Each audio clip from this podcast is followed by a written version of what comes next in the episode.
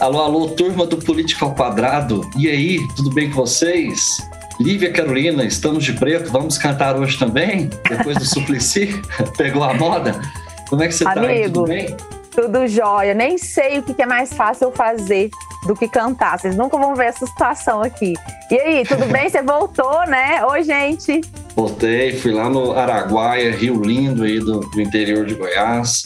Foi muito bom para recarregar as energias e hoje a gente está recarregando as baterias também com um militar, né? A primeira vez que a gente fala com um general. A gente vai falar com o general Santos Cruz. E sobre o que, que a gente vai falar, Lívia?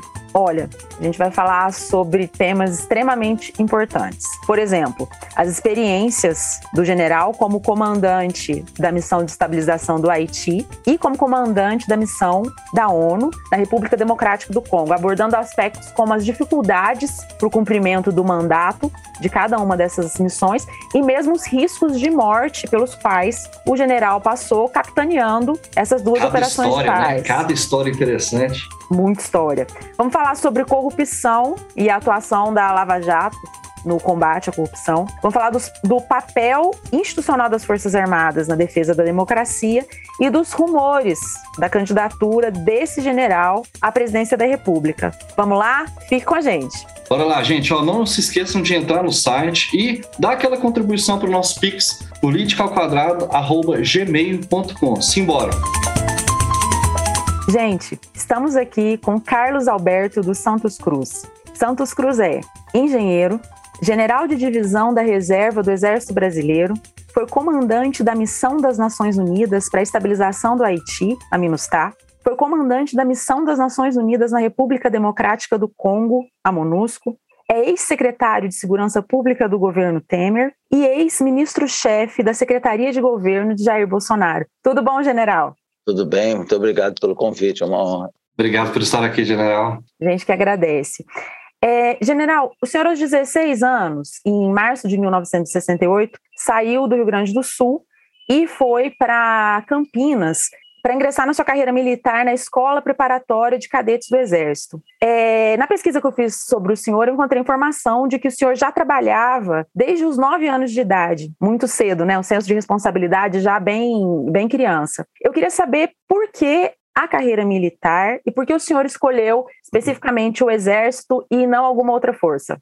Bom, eu você tem que viver de alguma forma, você tem que Uhum. conseguir condições de vida, você tem, tem uma hora que você tem que é, partir para a luta, você não, não tem como você depender da família, a família não tem condições de sustentar o seu, é, o seu estudo, o seu emprego, etc. Então você tem que fazer alguma coisa. E esse, e esse momento para mim chegou muito cedo, né? Por Uhum. questões de, de andamento de vida, história de vida, familiar, etc. Isso aí começou quando, quando eu nasci. Então, quando chegou aos 15 anos, eu tinha que me definir para seguir, para conseguir um espaço para poder viver. E, e uma das saídas era fazer concurso para Uhum. as escolas militares na época. E aí eu fiz concurso para o Exército. É, alguns amigos meus também ali no meu ambiente fizeram para a Força Aérea, fizeram para a Marinha, etc. Eu fiz só para o Exército e, e fui, dei sorte, né? Eu fiz uma boa prova, passei, né? E fui classificado e então entrei no Exército com 15 anos e meio, né? Ainda 16 Uhum. anos incompleto. Era uma saída de vida, assim, simplesmente era a busca de uma saída de vida. E lá então o senhor, o senhor se envolveu completamente com a carreira, gostou e É, aquilo ali foi um processo ao contrário, né? Normalmente você se apaixona e depois você casa. Eu primeiro casei e depois me apaixonei. É, Então deu certo. É, Aham. eu casei por interesse, porque eu tinha necessidade de arrumar uma Aham. saída de vida. E, e coincidiu que eu, que eu me apaixonei, gostei, nunca tive nenhuma dificuldade, sempre fui muito feliz, tive muitas realizações, né? fiquei 47 anos no serviço ativo. Uhum, sim. Então, com muitas realizações. Né? Então, esse- são co- coisas da vida. Você tem uma correnteza que leva você também. Né? Não é só você que domina todo o curso do rio. Né? Sim.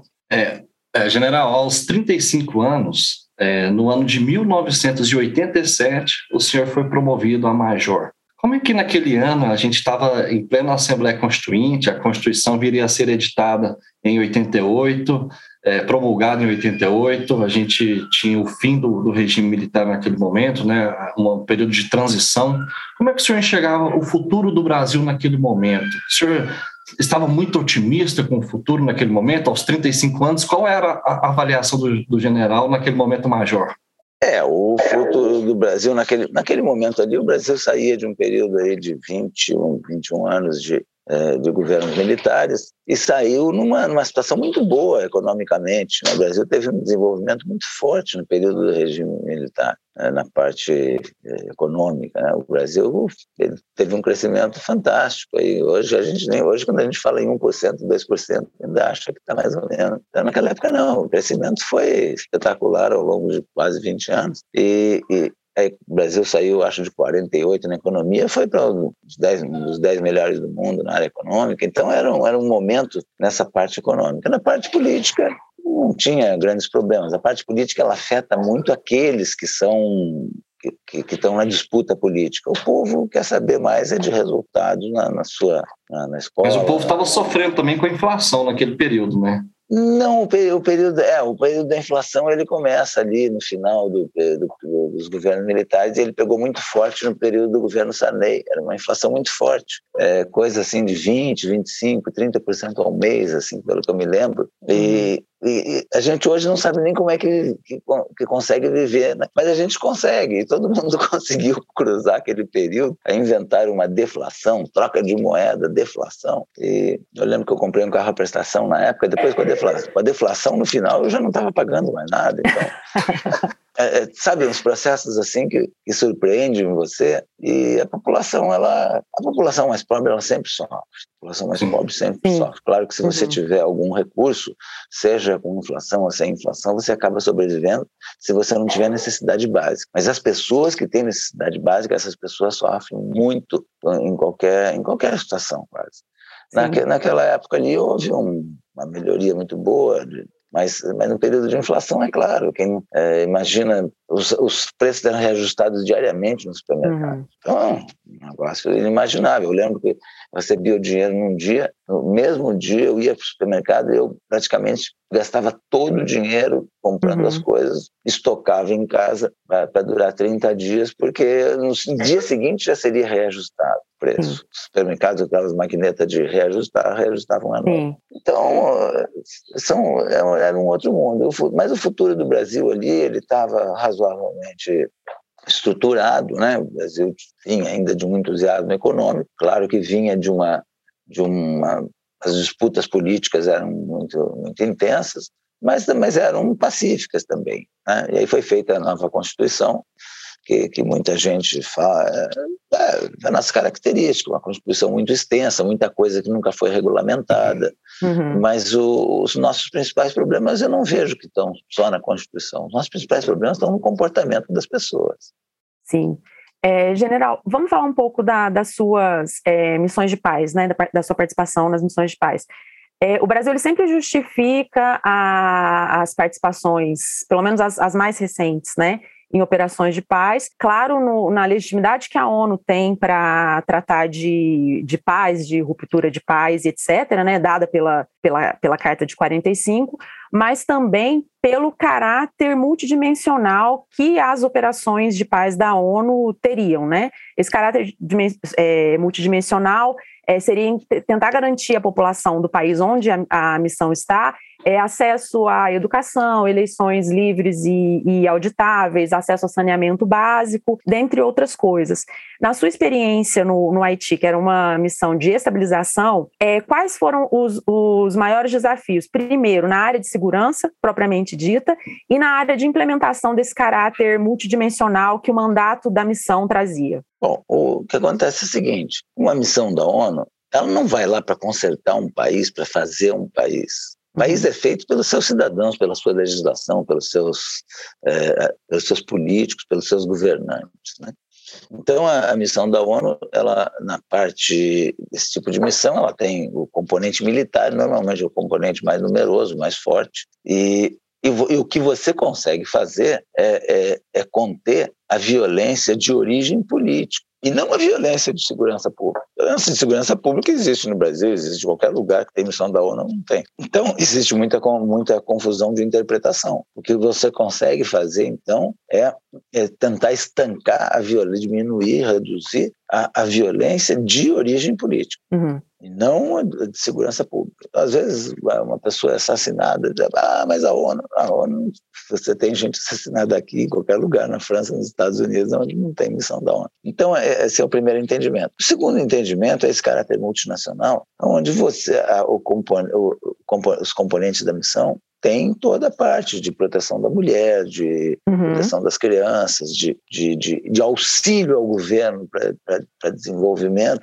mas o governo tem que querer também, tem que ter estrutura. Você não consegue influir na legislação, porque isso é uma decisão soberana do soberana, país. Você não, sim. Você não uhum. consegue influir na, na, na, no combate à corrupção, porque isso é uma decisão soberana do país. Então, é, o, que, o que a comunidade internacional, chamada comunidade internacional, consegue fazer é é, essa parte de segurança na, na, violência de origem política, é, prestar apoio de elementos técnicos na área de agricultura, na área de administração pública, etc. Né? Então, é, elementos técnicos e recursos financeiros. Então, uhum. muitos recursos financeiros também são alocados. Só que a utilização desses recursos, como utilizar a honestidade no uso, etc., etc., depende das autoridades locais, não depende da ONU.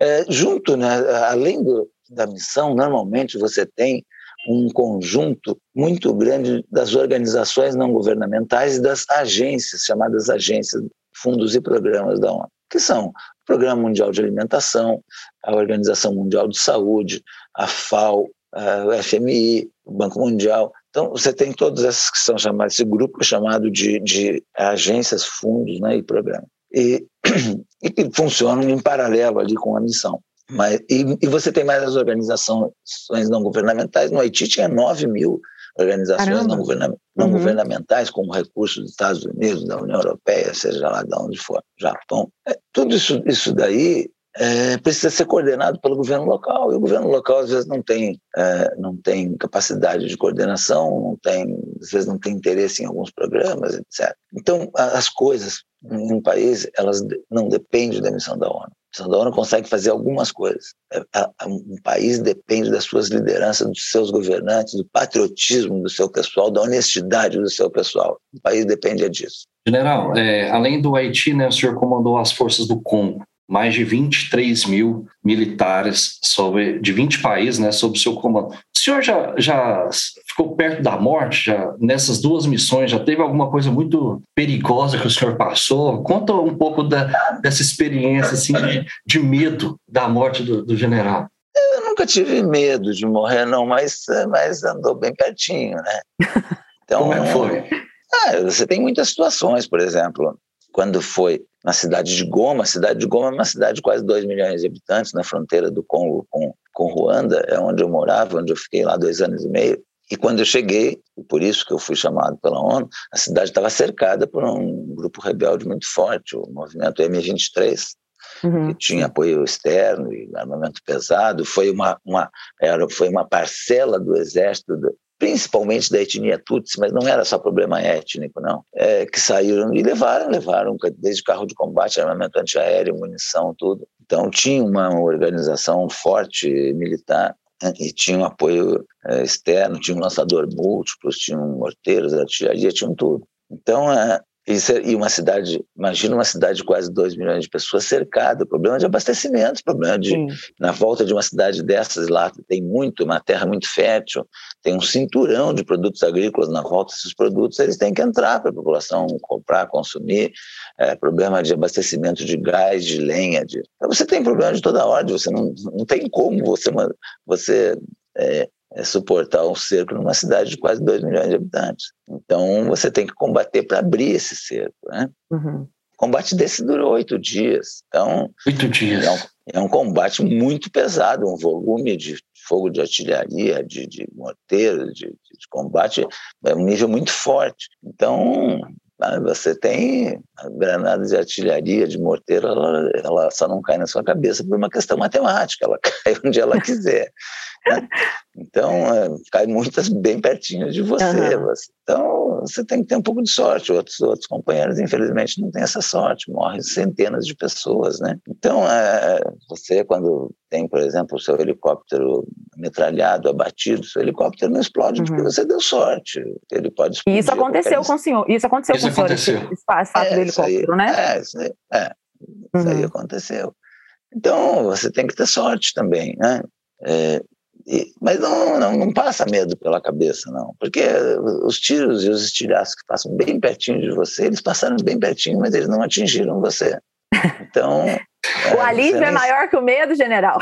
Então você não sabe nem quanto, quanto pertinho que ele passou de você, você só escuta uhum. um barulho no seu ouvido, né? Você só escuta o barulho, os unidos passando por você, você sabe que foi pertinho, mas você não sabe quanto. Mas então, se não aconteceu nada, você fica pronto, você vem para contar a história. É, se tivesse acertado, você não estava contando a história. Mas não, é, não, eu não estaria nunca, aqui. Senti, nunca senti assim, né? mesmo quando o helicóptero foi atingido, você confia que o piloto vai fazer o pouso de emergência e uhum. Sim. e que você não vai explodir, né? Se explodir, o que vai fazer? Explodiu, não depende de você. E, e, você vê tanta, tantos rapazes, né? É uma situação muito triste, porque a grande massa que morre nessas aventuras aí de, de, de, de, de políticos inconsequentes, né?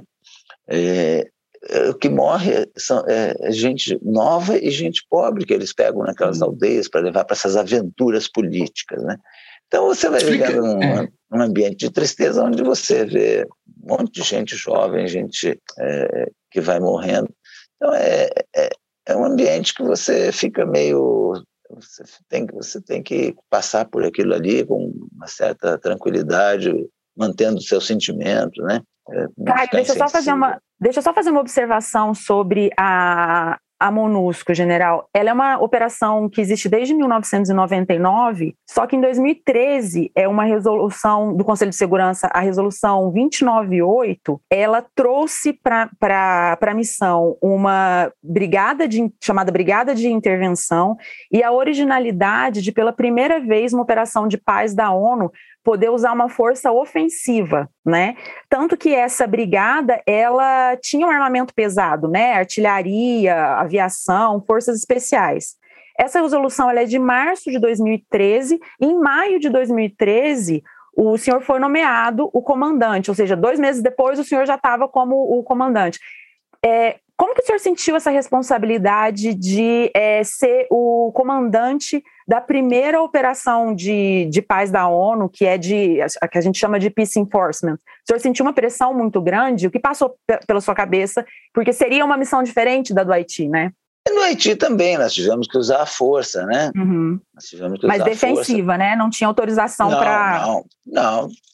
Você tem que, você tem que usar a força, é, uhum. seja ela em reação ao, à agressão Sim. que você está sofrendo, ou até às vezes um pouco preventiva para proteger uhum. a população, né? não tem jeito. Sim. Então, no Haiti, nós tínhamos tido essa experiência em ambiente urbano, né? Foi, foram, a, a, a, entrada ali naquela região de Estessoleio, naquela primeira parte de Estessoleio ali, ela foi uma, uma operação muito forte. Né? Por causa dessas operações é, de força no Haiti é que eu fui convidado para ir para o Congo. No Congo, o que esse mandato que a ONU fez foi exatamente porque o movimento M23 cercou uhum. a cidade de Goma. Então, para abrir esse cerco, o Conselho de Segurança fez um mandato mais forte, criou a tal da Brigada de Intervenção, que é com tropas africanas da, do Malawi, da África do Sul e da Tanzânia, e me, me, chamou. E eu, então eu cheguei praticamente junto com a Brigada de, Interven de Intervenção, reforçando a missão que já tinha 20 mil ONU. A missão já tinha 20 mil, mas estava naquele modelo clássico da ONU. Uhum. E aí uhum. chegou essa brigada para reforçar as, as, ações ofensivas, né? E eu cheguei junto, eu cheguei até antes do, do, do, de alguns batalha, batalhões do, como do Malau e da, da, da, e da, e da Tanzânia. Aí eu cheguei praticamente junto com a África do Sul. Uhum. E, e de imediato tivemos que entrar em operação. Uhum. Então, eu, não sinto pressão nenhuma, nunca senti pressão nenhuma. O que você tem que ter é a percepção da, da, das ações de força nesse ambiente internacional, elas são extremamente complicadas. Uhum. É, é uma questão de aceitação pela imprensa, pela própria ONU, pelos participantes da ONU, pelos países Sim. participantes. O que, que acontece? É, é uma questão de aceitação. Você tem que ter essa percepção. E outra coisa, ali o problema é muito complexo, complexo porque envolve os vizinhos ali, como Ruanda, Uganda e outros países africanos. Então, é um problema internacional, na realidade, você está vivendo um problema internacional, aonde a, a, o trabalho político é, é, é, tem que ser junto com o trabalho militar na hora do combate. Esses combates todos aí, ficava eu e o chefe da missão, que era um, um diplomata da Alemanha, uhum. muito experiente, e ele ficava o tempo inteiro falando com o Conselho de Segurança da ONU, falando com as embaixadas nos países todos ali no Congo e nos países vizinhos, falando com as embaixadas, principalmente dos Estados Unidos, da, da, da França, da Inglaterra, que estavam diretamente envolvidos, também falando com a China e com, com a Rússia, que são os elementos do permanentes do Conselho de Segurança. Uhum. Então você tem que manter um apoio político você tem que ter diversas providências políticas em paralelo com a ação militar. Então, isso aí é, isso aí é dia e noite. Naquela época, o celular ele deixava você trocar a bateria. Então, tinha um monte de bateria, porque você ficava 24 horas por, por dia o tempo todo. Então, é uma situação bastante complexa, mas eu nunca me senti pressionado, não. Pelo contrário, me senti motivado por, por pela complexidade uhum. da, da missão, né? General, o senhor foi ministro, é, chefe da Secretaria de Governo do, do atual presidente, né?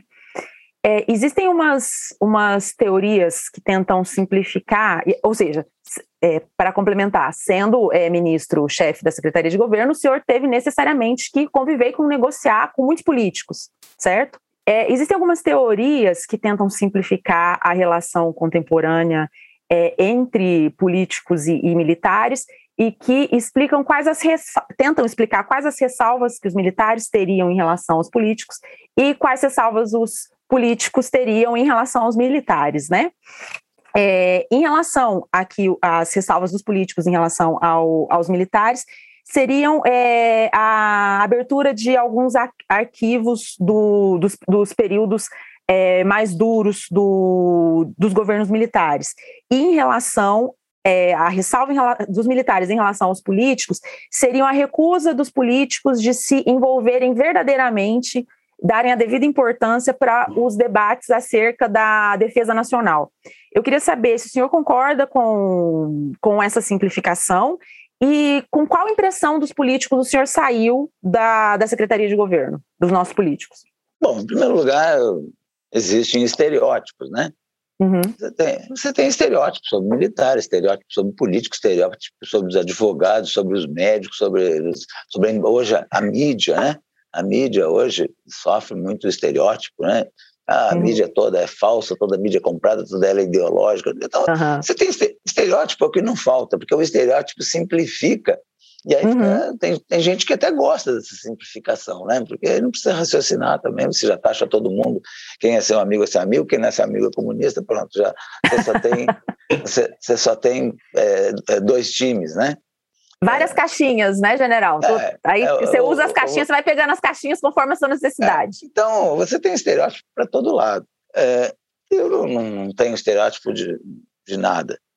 O, eu tenho o academicismo também, o mundo acadêmico, onde as coisas teóricas assumem uma dimensão muito forte. Sim. Uh, agora, uh, sobre os militar, militares e políticos, você tem, você tem alguns militares que têm sensibilidade política, né?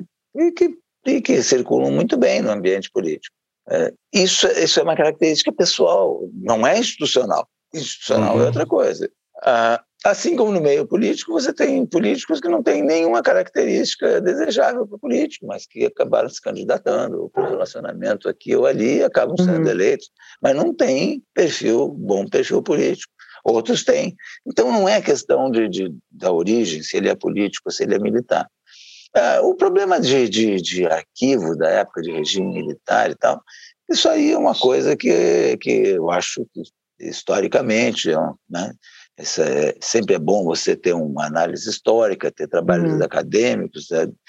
mas eu, eu, vejo que, em termos práticos, não é uma coisa que, que, que a população se interessa, que, que, que, que exista necessidade disso para o andamento futuro do Brasil. Ah, sobre sobre o, o político achar que o militar é tacanha, não sei o quê, um sujeito, ah, um sujeito grosseiro, um cara fechado, um preto no branco. E não é bem assim, né? também não é bem assim. E então, é a mesma coisa que achar que o, todo político está é, tá, tá 100% ligado no, no, no, benefício público. Uhum. Né? Não é, tem gente que não está, né? mas tem gente Sim. que está.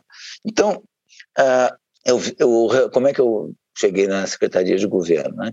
Fui convidado, aceitei. E aí vem, um, aí você tem que se adaptar rapidamente na, na, vida. Você tem diversas funções assim. Quando chega nesse nível de convívio para coisas completamente diferentes, você tem que se adaptar muito rápido. Primeira coisa que você tem que fazer é atenção. Você tem que ser educado e atender todo mundo. Sim. Você não pode atender um, atender um com mais boa vontade e não dar agenda para o outro porque o uhum. outro não é do partido que você gosta. Porque... Isso aí não tem cabimento. Todo mundo foi, todos eles que estão ali no Congresso foram eleitos, todos eles ali representam 30 mil, uhum. 40 mil, 15, uhum, 50 mil. Então, quando ele te pede, pede para falar com você, você tem obrigação de atender, não interessa o partido que ele é. Não interessa o assunto que ele vai trazer, você tem que dar a mesma atenção para todo mundo. Então, política é a primeira coisa, educação e atenção, coisa que está faltando. É, outra coisa, você tem que estabelecer os parâmetros de negociação. A pessoa, ela, ela sabe o que, que ela vai pedir para você. É normal, o político ele pede coisas lá para o estado dele, ele traz o é. prefeito, o prefeito viajou até Brasília, ele, pô, o prefeito está aqui, eu quero falar com o senhor. Você tem que uhum. atender 8, 9, 10 horas da noite, não interessa. Às vezes, tem... sem estar tá agendado, né? Chega lá com, com o prefeito não, vai, e pronto. Isso, isso, isso, é todo dia, até 10 Sim. horas da noite, é um governador que vai a Brasília e tem a ideia de falar com você, você tem que receber a pessoa. Né? Então, é, essa atenção é fundamental. E a outra coisa, até pelo seu perfil, ele sabe o que, que ele vai solicitar de você. Não, né? Ninguém vai chegar lá e solicitar imoralidade de você. O que, que acontece? Você, você tem que dar atenção àquilo que solicitarem e que você é, pode atender, você tem que se esforçar para atender o pleito da, da, autoridade que falou com você, do governador, do prefeito, do parlamentar, etc. E aquilo que não der, você fala, você uhum. fala com honestidade que não dá para você é, resolver aquele problema, ou que não dá para atender aquilo que a pessoa está pedindo. O que você não pode é ser incoerente. Para um você dizer sim, para outro você dizer não. Você tem que ter critério.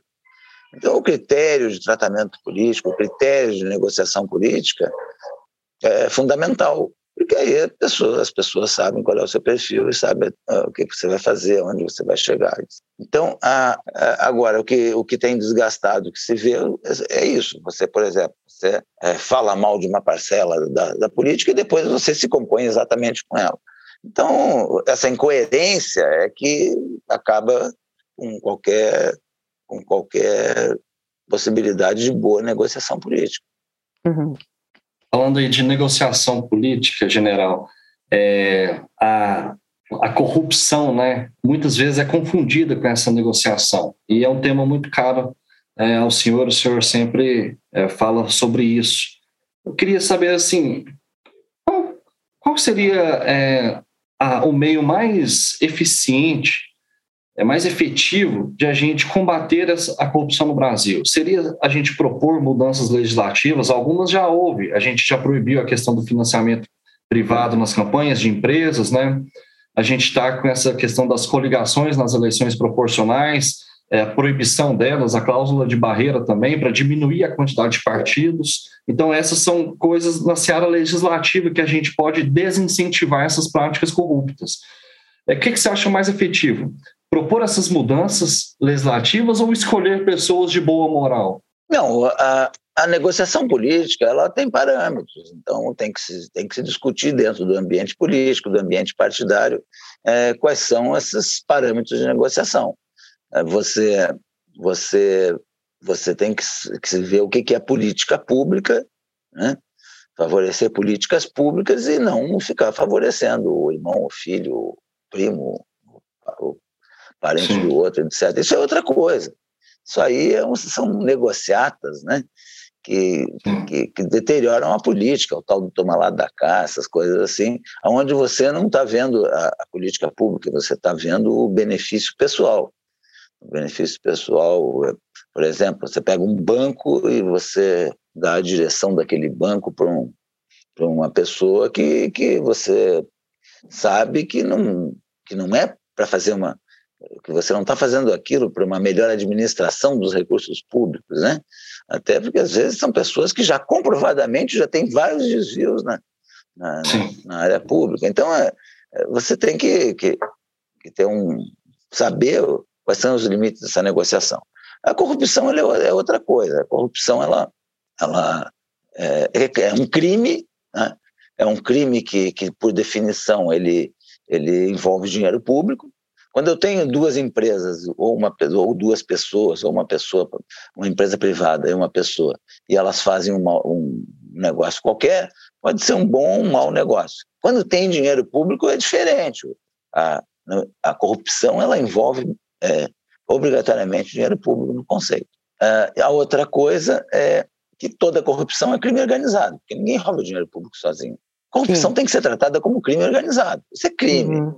Então tem que ter tem que ter é, gente especializada na Polícia Federal, tem que ter na, nas polícias estaduais, tem que ter integração dessas polícias, tem que ter integração na lavagem de dinheiro, no acompanhamento do, que a gente tinha no COAF, né, que se destacou nesse acompanhamento, mas infelizmente depois foi afastado, é, perdeu a força. Então você tem que ter um, uma estrutura de combate a essa corrupção. É, você tem, por exemplo, você tem milhares de emendas parlamentares e dinheiro que é espalhado pelas prefeituras, etc. Às vezes prefeituras que não têm nem estrutura para para aplicar esse recurso. E, e qual a, a, estrutura que você tem de fiscalização? Você tem uma estrutura muito fraca de fiscalização, porque a CGU ela consegue fazer algumas coisas, mas não consegue fazer tudo. O Tribunal de Contas consegue fazer algumas coisas, não consegue fazer tudo. Uh, os, os, tribunais de contas dos estados, infelizmente, os tribunais de contas dos estados, eles, o resultado deles é, é, é muito fraco né, como conjunto. Pode ser que num estado ou outro funcione razoavelmente, mas as histórias de, de tribunais de contas estaduais são histórias muito ruins. Né? Então, você tem que ter uma melhoria no sistema de fiscalização também. Ah, e a política, basicamente, ela tem que, que, que ter um. Ah, tem coisas, por exemplo, que você comentou que são da área mais da reforma política. Sim. Para melhorar, para melhorar as, as, uh, a seleção de pessoal dos partidos que apresenta aos eleitores. O eleitor, às vezes falam do, mal do eleitor, o eleitor vota em quem está disponível, ele só pode votar em quem está quem tá na lista. Né? Uhum. Se, agora, se você não, não tem um sistema que apresenta ao eleitor é, pessoas de boa qualidade, coitado, o eleitor ele vai ter que votar num deles, ou vai votar em branco. Né? Então, é, são, são coisas, a reforma política, a reforma eleitoral, é, tá? e o combate à corrupção. São coisas distintas, né, mas que acabam se entrelaçando. É, eu quero puxar o gancho para a gente abordar um tema prático, uma, uma questão prática aqui, relacionada ao combate à corrupção no Brasil, né, que é a, a Lava Jato. Né? A Lava Jato, eu vou fazer um comentário, queria, aí depois eu vou perguntar se o senhor concorda ou não com esse comentário. É, na minha percepção, a, a Lava Jato ela tentou combater a corrupção, é, foi importante inicialmente, tal, mas ela instaurou um, um, guerra, um, clima de guerra antipolítica que tornou todos os políticos, parece que eram ladrões, a mídia ficou muito martelando nessa questão, é, e aí ela, ela instaurou um processo de cruzada moral que parece que todo político ficou associado a esse problema, né? A gente, um exemplo prático também é a questão daquele PowerPoint lá do, do Dallagnol,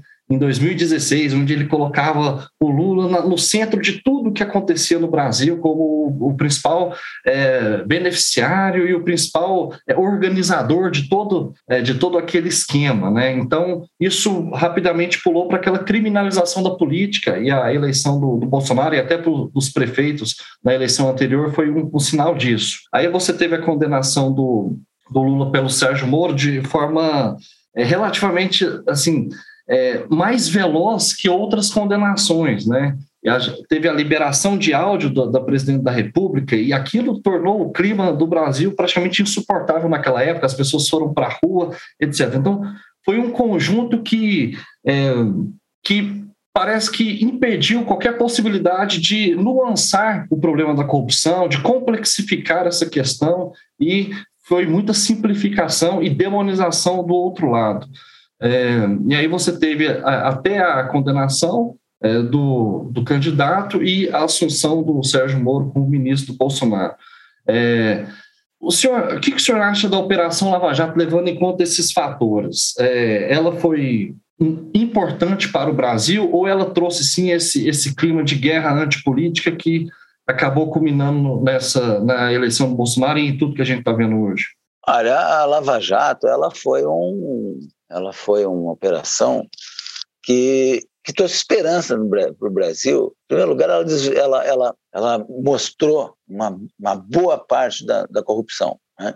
é, uhum. corrupção praticada por gente, por gente importante. Sim. Ela, most, ela mostrou que, era, que é possível no Brasil você fazer um combate à corrupção e, e num país onde os, quem, é, quem tem poder é, dificilmente é, é, sofre as consequências da lei, ela mostrou que pode sofrer as consequências da lei. Né, com, deve ter tido em torno de 100 condenações, mais ou menos, 80, 100, um pouco mais. Né? Todas pessoas extremamente ricas, poderosas ou poderosos na política, todos. Né? Então, é, mostrou que, é, que é possível você realmente ter um é, mecanismo para conter e responsabilizar a corrupção. Então, ela mostrou tudo isso aí. A criminalização da política, ela, ela veio não foi pela Lava Jato. A criminalização da política ela veio pelo comportamento do político. Né? Claro que, que de, de, alguns. Né? Mas só que esse alguns, por exemplo, você tem hoje uma quantidade muito grande aí de gente que ainda tem problema pendente na justiça e que estão eleitos. E agora ainda fizeram uma legislação, por exemplo, que se você cometeu irregularidade lá como prefeito ou como governador, aí você é deputado, você não pode perder o seu mandato, você só pode perder no mesmo, no mesmo, no mesmo nível de, de, de, de função, numa função similar. Então, agora o que chamaram de improbidade virou impunidade, porque agora você tem que provar a intenção do erro. Como é que você vai provar a intenção do erro? Né? Então, a, a, a, criminalização da política ela vem pelo comportamento político, não é pelo, pela Lava Jato, pelo comportamento da justiça. A, a operação ela, ela teve gente que devolveu o dinheiro. Por que, que, o, que, o, governo, eh, que o governo da época foi colocado é, no centro da questão? O governo da época e o governante foi colocado no centro da questão porque montaram esquemas de corrupção organizada, corrupção organizada, o crime organizado da corrupção é, foi, teve o centro dele no, no governo. Né?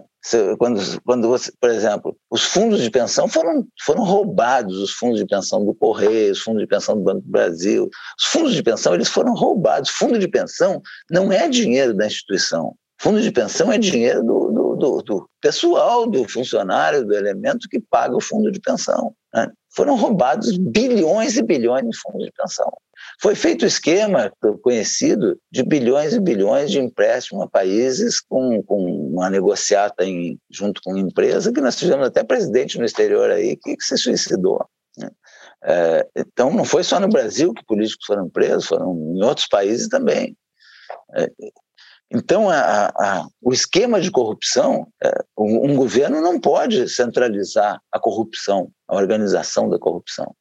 A, o mensalão, que começa lá no mensalão, é a destruição da democracia, porque um dos fundamentos da democracia é a, a independência dos poderes. A partir da hora que o executivo mete a mão no, no bolso e, e, e compra o legislativo, você não tem mais independência, acabou, não tem mais democracia. E hoje nós estamos vivendo esse problema com um mensalão de última geração aí, o orçamento chamado orçamento secreto, não sei. Uhum. Você não pode destruir a democracia pegando a, a força do executivo em, na, na, parte orçamentária é, ou na parte de, negocia, de negociação com, com empresas e comprar o, o legislativo. Você não pode você não pode politizar o, o judiciário. Você tem que ter essa independência. Então, todos aqueles que atuam para acabar com essa independência, não é interrelação, interrelação existe, mas de acabar com a, com a, independência dos poderes, eles estão destruindo a democracia. Então tem uma série de fatores que a Lava Jato é, apresentou ao Brasil uma esperança. O cidadão comum foi uma esperança. E Agora, existem discussões jurídicas, né? Uma discussão jurídica, por exemplo, agora essas decisões aí, uh, eu não vou entrar no mérito do, do ex-presidente Lula, mas a, a, Bom, agora, quatro anos depois ou cinco anos depois, você chegar à conclusão de que o fórum não era adequado, peraí, então você, a pessoa é condenada, a pessoa cumpre a pena, e, e, só cinco anos depois você chega à conclusão de que o processo não devia ter andado daquela forma. Então, você tem muita coisa errada. Né? Quando você olha, no caso da Lava Jato, só para o aspecto de esperança da população, é extremamente válido. Aí, quando você vai para os outros aspectos de justiça, seja dentro da Lava Jato ou não, aí são discussões mais, mais, mais técnicas. Então, eu vejo que não, a criminalização da política ela, ela é por conta do comportamento político mesmo, não é por conta do, do judiciário. O judiciário ele precisa de aperfeiçoamento? Precisa, porque ele também está tendo problema de prestígio junto à população. Uhum. É, general, qual é a sua interpretação do artigo 142 da Constituição, que é aquele que é, estabelece a, a, as competências gerais das Forças Armadas. E o que, que o senhor acha da, daquela, é, daquele conceito de Forças Armadas como poder moderador? Bom, em primeiro lugar, esse conceito é absurdo. Isso aí é completamente descabido. Isso aí Concordo. foi. Isso aí foi, foi falado aí, aí, muita gente seguiu o doutor Ives Gandra, Isso. que é, um, é uma pessoa de, de grande prestígio, meio jurídico, né? E, mas que é uma interpretação completamente errada. Não é por ele ter uhum. prestígio que eu vou deixar de que eu vou aceitar uma interpretação absurda dessas. É, o que que acontece quando você vai na Constituição? Você vê que as forças armadas elas elas estão ali para é, para defesa da pátria, da lei uhum. e da ordem e dos poderes constituídos. Não é para interferir no funcionamento dos poderes. Não existe nenhuma uh, nenhuma é, pista que você encontra de que força armada influi no, no, no pode influir no funcionamento dos poderes, interferir no funcionamento dos poderes. Não, elas são para garantir a existência. Então, se um presidente, lá sei eu, né, inventa de, de, de, de extinguir um dos poderes, não, peraí, aí ela pode até ser convocada por um dos poderes para. Não, peraí, os poderes precisam existir. Agora, como que eles funcionam? Não, ela não tem atribuição para isso. Uhum. Se funcionam mal ou bem, eles têm os três poderes é que têm que se harmonizar ou se conflitarem de maneira a que cheguem a um ajuste. Força Armada não tem nenhuma atribuição. Isso aí é um absurdo que uhum. deu base a, aqueles que têm interesse de dizer que Força Armada é poder moderador e que pode influir na política, uhum. no judiciário, no legislativo, no executivo. Isso é absurdo. Ela não pode interferir no executivo, no legislativo, no judiciário. A vida do Brasil mudou. Nós não estamos na década de 60, nós não estamos no pós-Guerra Fria.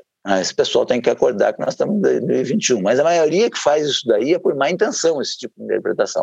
Uhum. Alguns, é por, alguns é por expectativa é, é, honesta e, e outros por conveniência. Uhum. Mas isso aí não tem a mínimo, o mínimo fundamento. Isso aí, é, as Forças Armadas, elas não têm nem, nenhuma legalidade de achar que, tem que pode interferir no funcionamento dos poderes. General, está havendo um burburinho na imprensa aí a respeito da eventual candidatura à presidência do general Santos Cruz. Eu queria saber como, como que está isso, como é que o senhor enxerga isso, como é que estão essas negociações, se elas existem, é, quais seriam as diferenças em relação, do governo do senhor em relação ao governo Bolsonaro e quem seria o ministro da Fazenda do general caso ele fosse eleito e por quê? Bom, é, em primeiro lugar, é, eu não sou candidato a presidente, não existe nenhuma negociação para isso. Né? É, e, mas é, sempre existe, existem é, hoje, rumores, né? isso aí tudo é muito normal na imprensa, ainda mais hoje, quando você tem, tem muito a mídia, né? hoje tem mídias uhum. sociais, onde você pega uma ideia dessas e coloca, e aí os grupos de WhatsApp vão replicar, não sei o que, isso aí se espalha assim, que nem fogo em palha, né? Mas não, eu, não, eu não tenho essa pretensão, é, não tenho nenhuma, nunca pensei nisso, né? Agora, esse, em termos de, de em termos de, de, de governo, o que está acontecendo é que o Brasil precisa de um projeto. Uhum. Nós precisamos de um projeto, não estamos precisando de pessoas, não estamos precisando de um projeto. É, o governo atual, por exemplo, é um governo legítimo, eleito, né? Uhum mas que pegou a influência de um bando de, de extremistas, né? uma milícia digital numa fabricação imensa de, de fake news, de manipular. Isso aí, isso aí é manipulação da opinião pública. Hoje você, por dia, você recebe, todo dia você recebe coisa falsa. Uhum, então, a, a, irresponsabilidade é, do, do, uso das mídias sociais, é, o pessoal acha que isso aí é liberdade. Liberdade não é irresponsabilidade. É onde você não precisa nem muita legislação, né? talvez aí só a parte do anonimato, etc. Mas é, é pouca coisa. É, tem que ter liberdade de expressão, mas tem que aplicar o Código, o código Penal. O Código Penal não foi abolido com a liberdade da, da, da imprensa e das mídias sociais. Ah, você não pode é, você não pode achar que tem liberdade para calúnia, para difamação, para injúria. Não, não, isso é crime, continua sendo crime. Para ameaçar então, a tá democracia, né? É, então o que está faltando é você aplicar a lei só naqueles que, que, naqueles que fazem, cometem crime e aí querem justificar com, com liberdade. Não, você não tem liberdade para crime, ninguém tem liberdade para crime. Então, a, a, a, outra coisa, é, um governo ele tem, tem que ter muita noção de, de reforço das instituições, você tem que melhorar as instituições. Né?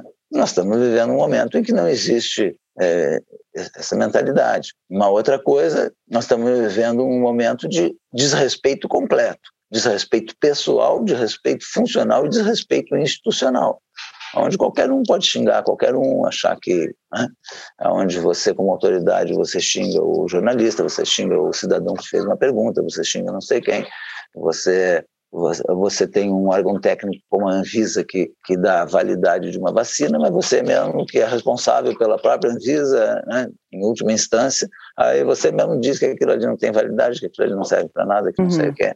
Que não, é, onde você faz propaganda de um remédio, quando não é sua função fazer propaganda de remédio. o senhor acha que, isso é crime? Isso é crime, general? Eu não, eu não tenho nem informação para fazer essa classificação, né? Mas, uh, sabe, é, você não pode pegar e, e, e e criar um sentimento de desrespeito, de anarquismo na sociedade. Pelo contrário, uhum. você tem que você tem que você tem que ser um, um, o principal o principal elemento é difundir a necessidade de respeito, de, de harmonia, etc. Você pode discutir com pessoas que são diferentes de você sem sem sem sem ofensa, né? mas mas você hoje está com um problema sério que é essa essa não se discute mais ideias, você, você só ataca pessoas. Hoje, hoje você não tem discussão de ideias, você tem ataque uhum. a pessoas. Então a nossa deterioração de comportamento político é muito grave, é muito ruim. Então é isso aí que tem que recuperar: o equilíbrio, o respeito, né, umas coisas fundamentais. Certo. É, general, vamos falar um pouco agora do mais ainda, né, da, da, relação, da atuação dos militares da reserva ou, ou da ativa na, na política, né? É o ano de 2018 aquele tweet do então comandante do, do Exército, o general Vilas Boas. O contexto era o julgamento de um habeas corpus do ex-presidente Lula. O tweet foi o seguinte: é, abre aspas, assegura a nação que o Exército Brasileiro julga compartilhar o anseio de todos os cidadãos de bem, de repúdio à impunidade de respeito à Constituição, à paz social e à democracia, bem como se mantém atento às suas missões institucionais. Fecha aspas. Isso foi em 2018. Este ano de 2021 foi lançado o livro do Celso Castro, que é uma compilação de várias conversas dele com o General Vilas Boas, que é o livro General Vilas Boas Conversa com o Comandante. Nesse livro veio informação do próprio general dizendo que o tweet seria, teria sido ainda mais incendiário não fosse a atuação de alguns generais, é, inclusive o, o general é, Silvio Luna, né, que é, moldou a, a, escrita do tweet. E ele consultou outros, é, outros generais, dos quais ele não cita o nome. Se o general Santos Cruz tivesse sido consultado, qual seria a opinião do senhor? Se o general Vilas Boas tivesse pedido a sua opinião sobre publicar ou não o tweet ou sobre o conteúdo? Olha, naquele, naquele contexto lá, né? Naquele uhum. contexto lá, você tinha que deixar para o STF, de, STF decidir, aquilo era um assunto do STF. E eu tenho uhum. absoluta certeza que o STF não levou esse tweet em consideração. Hum, não tem sentido, não, não, não tem sentido você achar que é um tweet é, que foi que foi feito pelo general Vilas Boas, que é uma pessoa que é meu amigo, que eu tenho maior consideração, uhum. mas, e que influiu na decisão do STF. Eu acho que não influiu, que não influiu nada na decisão do STF. E, e, e na época, ainda foi visto na época como uma coisa pessoal. Depois, no livro, é que ele disse que consultou outras pessoas, uhum. etc. E aí Isso. deu uma, um, parece, parece que deu assim um, uma feição mais institucional no tal do Twitter. Né? Mas só que aí já é passado. Sim. Lá, lá atrás era uma coisa pessoal. Então, acredito que não, que não que não influiu em nada na decisão do STF. Ah, qual seria a minha decisão? Minha decisão não, não faz nada, deixa para o STF. O Brasil passou pelo o Brasil passou pelo impeachment do Collor, o Exército não se mexeu, foi o Congresso que resolveu. O Brasil passou pelos mensalões, o Exército nunca falou nada. É, o Brasil passou pelo impeachment da Dilma, o Exército nunca falou nada. Por que a gente vai deixar? Deixa que o Congresso resolva. Então, o conselho do amigo Santos Cruz seria, olha, Deixa, deixa rolar. Deixa, deixa, deixa, o STF resolver. Tá certo. Caião, vamos chamar o general para o nosso desafio? Momento Jânio Quadros.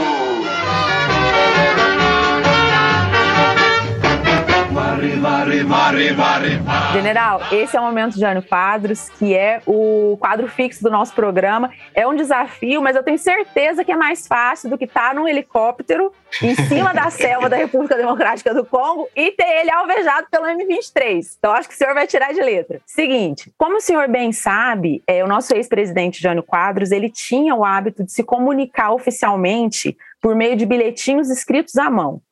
Qual que é a proposta? Eu quero que o senhor imagine que o senhor foi eleito presidente da República do Brasil. E o senhor está exercendo seu mandato hoje, outubro de 2021. E eu quero que o senhor escolha uma pessoa, pode ser uma pessoa, pode ser uma coletividade, uma entidade, e que o senhor mande um, uma mensagem para essa pessoa. Essa mensagem pode ser uma ordem, pode ser uma bronca, pode ser um agradecimento, pode ser uma oferta de cargo para o seu governo, pode ser um pedido de socorro, pode ser qualquer coisa. E claro, o senhor tem que dividir com a gente tanto o conteúdo quanto o destinatário desse bilhetinho. Todo mundo que vem aqui ao Política ao Quadrado se torna presidente por um bilhete. O senhor fala e a gente vai transcrever e afixar esse bilhete no nosso site politicaoquadrado.com.br.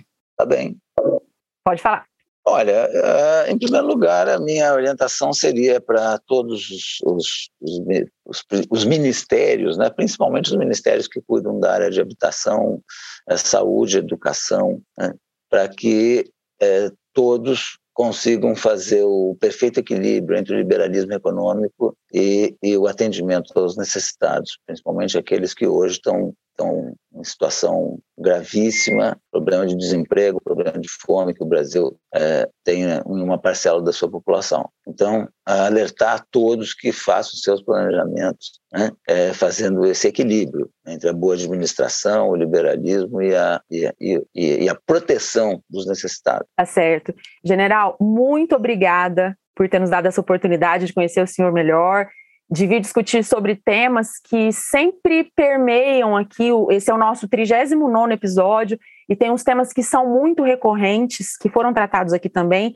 e não são temas que são recorrentes à toa, é porque eles são muito importantes para o momento atual que nós estamos vivendo, mas é a primeira vez que a gente tem uma opinião de um membro das Forças Armadas sobre todos esses temas. Então, assim, para mim foi muito importante porque eu acho que existe uma necessidade muito grande, mas muito grande mesmo, de um diálogo maior entre os militares e parcelas da sociedade civil, porque muito por conta dessa cacofonia que a gente discutiu aqui, né, essa cacofonia de informação, de rede social, muitas vezes são criados conflitos é, tanto reais quanto imaginários entre, entre essas partes, né? E assim, eu acho que o diálogo ele é o terreno mais fértil para a criação da empatia e é o terreno mais árido para a criação de dissonância. Então, eu fico muito feliz da gente estar tá, é, abrindo essas portas. Eu acho que o Brasil ele precisa muito de povo, de tropa, de igualdade e de democracia. Então, te agradeço muito. Um beijo, general. Obrigada. Obrigado. Hoje está faltando diálogo em todos, em todos os níveis, né? Isso Exatamente. É, fundament... é Tem que restaurar isso, isso aí é fundamental. Tá? Muito obrigado. Muito obrigado, general. Eu queria finalizar só pedindo é, para o general falar uma música, a música que ele mais gosta, a música da vida dele, ou a música que ele tá, está mais escutando no momento, porque a gente tem uma playlist no Spotify chamada Música ao Quadrado. O nosso ouvinte termina um programa, quer fazer alguma coisa, coloca as músicas lá dos nossos convidados. Qual seria, hein? É, tem, tem muita música, eu gosto de muita música, né? pelo longo tempo vivido, tem muita música, vou deixar aí é, Força Estranha, né? Força Estranha, Caetano Veloso. Isso. Maravilhoso, muito obrigado, general. É isso, pessoal. Continuem nos acompanhando nas redes sociais. A gente está no Twitter, no Instagram, no Facebook e também estamos em, todo, estamos em todas as plataformas de áudio e também com o site novo www.politicaalquadrado.com.br. É isso, um grande abraço. Beijo, gente. O Política ao Quadrado é uma produção independente ao quadrado. Ajude a gente. Acesse politicaalquadrado.com.br. Ou se puder, faça um pix para politicaalquadrado@gmail.com. Apresentação Lívia Carolina e Caio Barros. Técnica e vídeo Cauê Pinto e Daniel Madeira. Edição e mixagem Bruno Rossetti. Comunicação Camila Neves, Gabriel Valentim, Matheus Henrique e Larissa Costa. Produção Germano Neto. Eu